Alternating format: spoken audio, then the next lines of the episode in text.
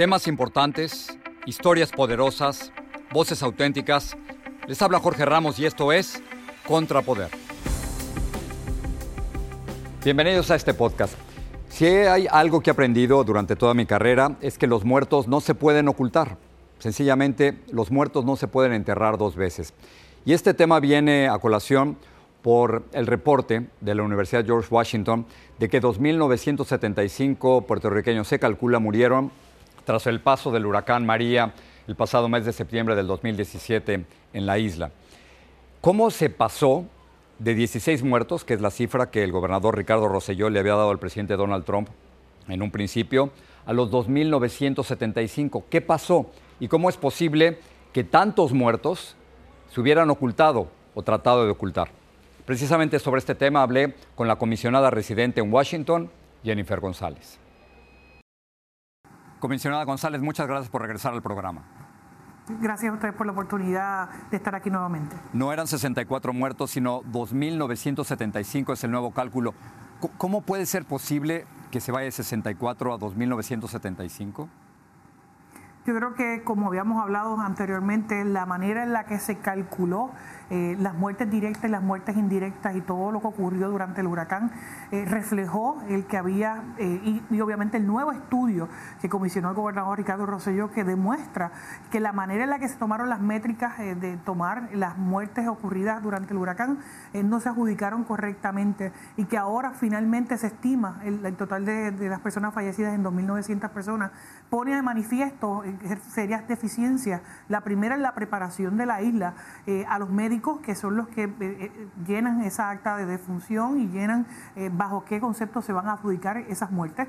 La segunda, cuántas muertes son directas a la noche del huracán y cuántas fueron indirectamente por falta de servicios médicos, por la carencia de electricidad para sus servicios médicos. y tomar todo eso en consideración a tiempo. Uno de, eh, de, los resultados del informe que se hizo público que da este nuevo eh, estudio de la Universidad de George Washington también identifica que la isla había estado preparada por décadas solamente para enfrentar en sus protocolos a un huracán categoría 1 cuando enfrentamos básicamente un huracán categoría 4 y 5. Comisionado, pero es, es negligencia. La isla no había recibido un impacto de esta magnitud. Quizás la, pregunta es si es negligencia, si, hubo, eh, complicidad en el gobierno para ocultar estas cifras. Es, es imposible que no supieran que había tantos muertos. O sea, los muertos no se pueden ocultar. Yo, creo que eh, yo no hablaría de, negligencia, yo, yo hablaría de la total... Eh, el gobierno de Puerto Rico no estaba preparado eh, para manejar una crisis de un desastre mayor. Eh, el informe así lo, evidencia en términos no solamente de la estructura de comunicaciones, eh, sino también de la preparación al personal que maneja esto, la guía del Centro Nacional de Emergencia para implantarlas en un momento de desastre natural. Y esto ocurrió con un huracán la pregunta es, ¿estamos listos ahora para manejarla con un huracán, con un terremoto, con un tsunami? Yo creo que hay que tomar unas medidas inmediatas que el gobernador ha cogido eh, de este informe precisamente para hacer esos cambios en la isla. No solamente no estábamos preparados para divulgar, sino para manejar por tantos meses las personas que fallecieron y poder dar un número un número que, que, que, a todas luces, obviamente la gente estaba falleciendo, pero cuántas de esas eh, muertes se le estaban adjudicando directamente al fenómeno o, no. Eh, solamente con hacer la comparación de cuántas personas habían fallecido en el 2017 y cuántas fallecieron, eh, perdón, en el 2016 y cuántas en el 2017 después del huracán, uno podía ver una diferencia de más de 1.400 a 2.000 personas adicionales. El, gobernador Ricardo Rosselló ha hecho declaraciones al respecto. Vamos a escucharlo y luego tengo una pregunta. Yo establezco que, yo reconozco que, cometimos errores, que pudimos haber hecho eh, eh, cosas de manera más efectiva dentro de esa devastación eh, y asumo la responsabilidad por ello, pero rechazo tajantemente que cualquiera de estas cosas tenga alguna consideración política. Cero consideración política cero consideración política. Aquí mi única consideración era el bienestar del pueblo de Puerto Rico y el que pudiéramos darle la mejor información disponible eh, en aquellos momentos. Comisionada, dice el gobernador que hubo cero consideración política. ¿Debe renunciar el gobernador? ¿No es este un gran fracaso? No, no lo es. Y vuelvo y una de las cosas que, el gobernador muy valientemente hace. No es un fracaso, comisionada. O sea, estamos hablando de casi 3.000 muertos. Usted ha dicho que no, estaba preparado el gobierno. ¿De quién es la culpa entonces? Bueno, yo creo que es una culpa por décadas del gobierno de Puerto Rico. La estructura gubernamental nunca había estado preparada para enfrentar un, huracán, no de categoría 5, de categoría 2, 3 o 4. Pero el gobernador es, Ricardo Rosselló ahora, no estamos hablando de décadas, sino de ahora. Claro, y se reciben protocolos. Recuerda que cuando el huracán ocurre, eh, no habían pasado siete, ocho meses eh, de su juramentación. Es un gobierno nuevo eh, que entra con una crisis fiscal en la isla, que se siguen utilizando los protocolos que se habían utilizado por décadas en la isla. Entonces, de, quién es la culpa, comisionada? No, entiendo de quién es la culpa entonces. Si no podemos culpar al gobernador, ¿a quién culpamos? O sea, ¿quién es responsable de estas muertes? Yo creo que, Jorge, yo creo que lo que el gobernador hizo de asumir la responsabilidad la, responsabilidad del pueblo de Puerto Rico. No, solamente comisionar el estudio que identificó las fallas, reconocer las fallas, accionar sobre ellas, eh, ha asumido una responsabilidad. Ahora bien, además de adjudicar esa responsabilidad, ¿cuáles van a ser las acciones para que esto no vuelva a ocurrir? ¿Qué cambios tienen que ocurrir de manera inmediata para que en un suceso de un fenómeno natural no vuelvan a ocurrir este tipo de cosas? Lo, entiendo, pero yo recuerdo. Ahora habla de eh, perdone que le interrumpa, pero es que yo recuerdo a Ricardo Rosselló junto al presidente Donald Trump diciéndole al presidente Donald Trump que había 16 muertos. No, entiendo cómo pasamos de 16 a 2.975. Y si él no es responsable, ¿quién es comisionada?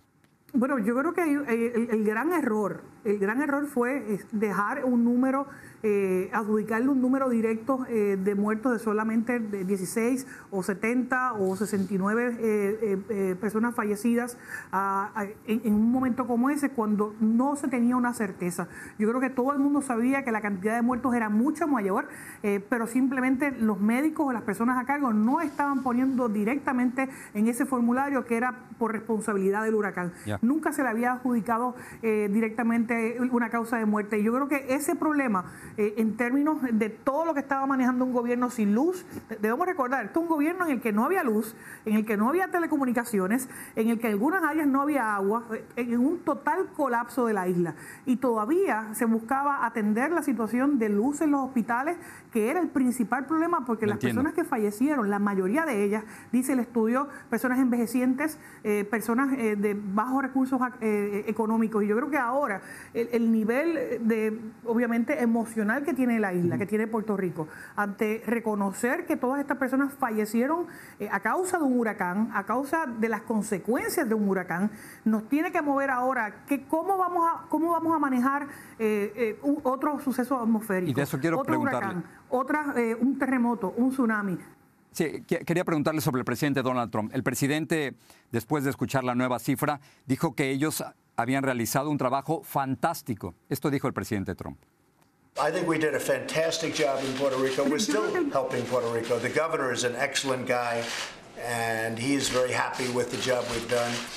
We have put billions and billions of dollars into Puerto Rico, and uh, it, it was a very tough one. Don't forget, their electric plant was dead before the hurricane. We've put a lot of money and a lot of effort into Puerto Rico, and I think most of the people in Puerto Rico really appreciate what we've done.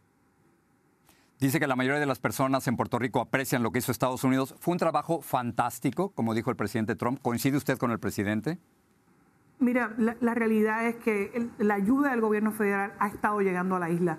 Y en un momento de crisis, eh, la única ayuda que llegaba de manera, de manera directa a los puertorriqueños era precisamente la del gobierno Lo entiendo, pero es un trabajo fantástico, comisionada. Trabajo fantástico. Bueno, uno puede eh, entrar en, cuál es la opinión del presidente o, cómo tú te categorizas. la realidad es que el pueblo de Puerto Rico ha recibido la ayuda federal como nunca antes en la historia, más de 44 billones de dólares eh, para mejorar la situación que estamos enfrentando. Vamos a necesitar mucho más que eso. Sí, pero no me queda claro si usted está a favor del presidente Trump. No me queda claro si usted está de acuerdo en que este fue un trabajo fantástico y que Estados Unidos hizo todo lo posible en Puerto Rico. Mira, el presidente ha sido muy generoso, ha sido, ha, sido muy atento a todas las peticiones que se han hecho eh, para la isla. Todas, eh, pero, es una tragedia nacional, comisionada, perdone, pero, pero esta es una tragedia nacional. 2.900... Es una tragedia, es una tragedia. Y, el presidente no parece tratarlo como una tragedia nacional, dice que fue algo fantástico. Esto no, no, no me parece que el presidente Trump está reaccionando Yo- ante yo- una yo- tragedia. Yo, yo creo que las acciones del presidente, eh, cuando se le ha pedido el, dinero eh, para manejar la crisis, lo ha asignado. Cuando se le ha pedido la ayuda directa de la agencia, lo ha asignado porque entiende la magnitud del problema. Eh, El cómo él categoriza eh, el, el trabajo, evidentemente, una manera es cómo el presidente habla y otra cosa es cómo Fantástico, acciona. dijo. Yo Para usted fue decir en el caso fantástico. nuestro que todo lo que se le ha pedido, todo, todo, bueno, el- hay muchas cosas en las que FEMA debió mejorar y su propio informe así lo manifiesta. Eh, hay unas áreas en las que evidentemente si no hubiéramos recibido la asistencia federal todavía estuviéramos sin luz en muchísimas, en muchísimas áreas sin electricidad. Todavía hay muchas áreas en las que debemos continuar mejorando. Pero decir eh, que, de hecho, este es el huracán más desastroso en la historia de los Estados Unidos, mucho más que Katrina.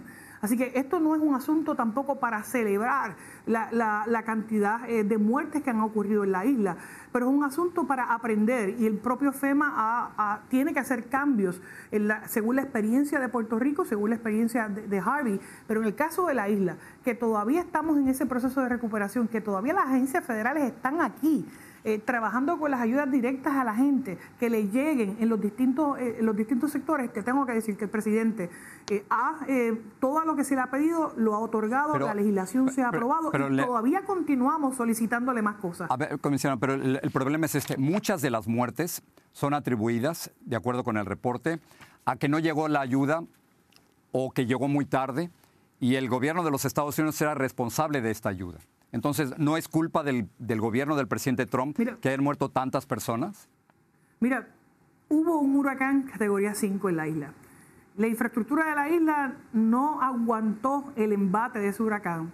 Por muchas razones, falta de mantenimiento, la fuerza del evento. No tuvimos luz y el, el- el evento de no tener luz ocasionó que miles de personas fallecieran por no tener acceso eh, a un hospital, por no tener un acceso a un servicio de salud, a una diálisis para atender eh, una, una- una condición. Esas personas fallecieron. Fallecieron porque en la isla no había luz, no había un servicio médico, fuera de las personas que fallecieron directamente, ¿verdad? Eh, porque su casa se la llevó un río, entre muchas otras cosas. Eh, todavía la isla estuvo sin luz, básicamente hasta junio Lo, de lo este entiendo, año. en lo- entiendo, sectores. comisionada. Lo, lo que no entiendo es cómo sale usted a defender al gobierno del presidente Trump después de esta tragedia nacional. Bueno, eh, yo creo que sí, el presidente, no, no póngale Trump, presidente Obama, Clinton, eh, Bush, eh, el presidente Trump, cualquiera de los presidentes que ha tenido la nación americana, hubiera dicho, vamos a ponerle luz a la isla inmediatamente, lo hubieran podido hacer, no hubiera ocurrido esto. Pero la realidad es mucho más complicada que eso. La ayuda empezó a llegar, pero la- la condicio- las condiciones, el propio informe de FEMA re- eh, revela que fue lento. O sea, yo, yo no te estoy diciendo que todo fue eh, perfecto. Te estoy diciendo que hay muchas cosas y muchas lecciones, muchas lecciones de las que tenemos que aprender para que esto no vuelva a ocurrir. ¿Y cómo nosotros, qué tenemos que hacer ahora? Ahora nosotros podemos pararnos, adjudicar responsabilidades, adjudicar culpas, pero ninguna de esas culpas va a traer de vuelta a una persona fallecida. Ninguna de estas, de, de estas eh, adjudicaciones va a hacer que nosotros podamos enfrentar una nueva temporada de huracanes de la que estamos viviendo si no acogemos las recomendaciones de un informe que se comisionó para que el gobierno de Puerto Rico y el gobierno federal puedan trabajar en esa reconstrucción eh, y puedan darle la De acuerdo. seguridad y la certeza y la paz que tantas familias necesitan en un momento tan doloroso en los que no sabían por meses si su familiar había fallecido a causa exclusiva de una condición o si era producto precisamente eh, de que no hubo luz en el hospital donde se, se- se llevó a atender. Y esto, esto es esto es algo doloroso para la familia Claro que- puertorriqueña, para la familia a- a- americana, eh, y, y yo creo que el momento de reflexión es- está ahí, pero de la misma manera, si no hubiéramos tenido toda esta ayuda que recibimos todavía y que estamos buscando que se extienda en muchas de las distintas áreas, eh, eh, la situación hubiera sido mucho peor. Comisionada, gracias por hablar con nosotros. ¿Cómo no? Placer, Jorge.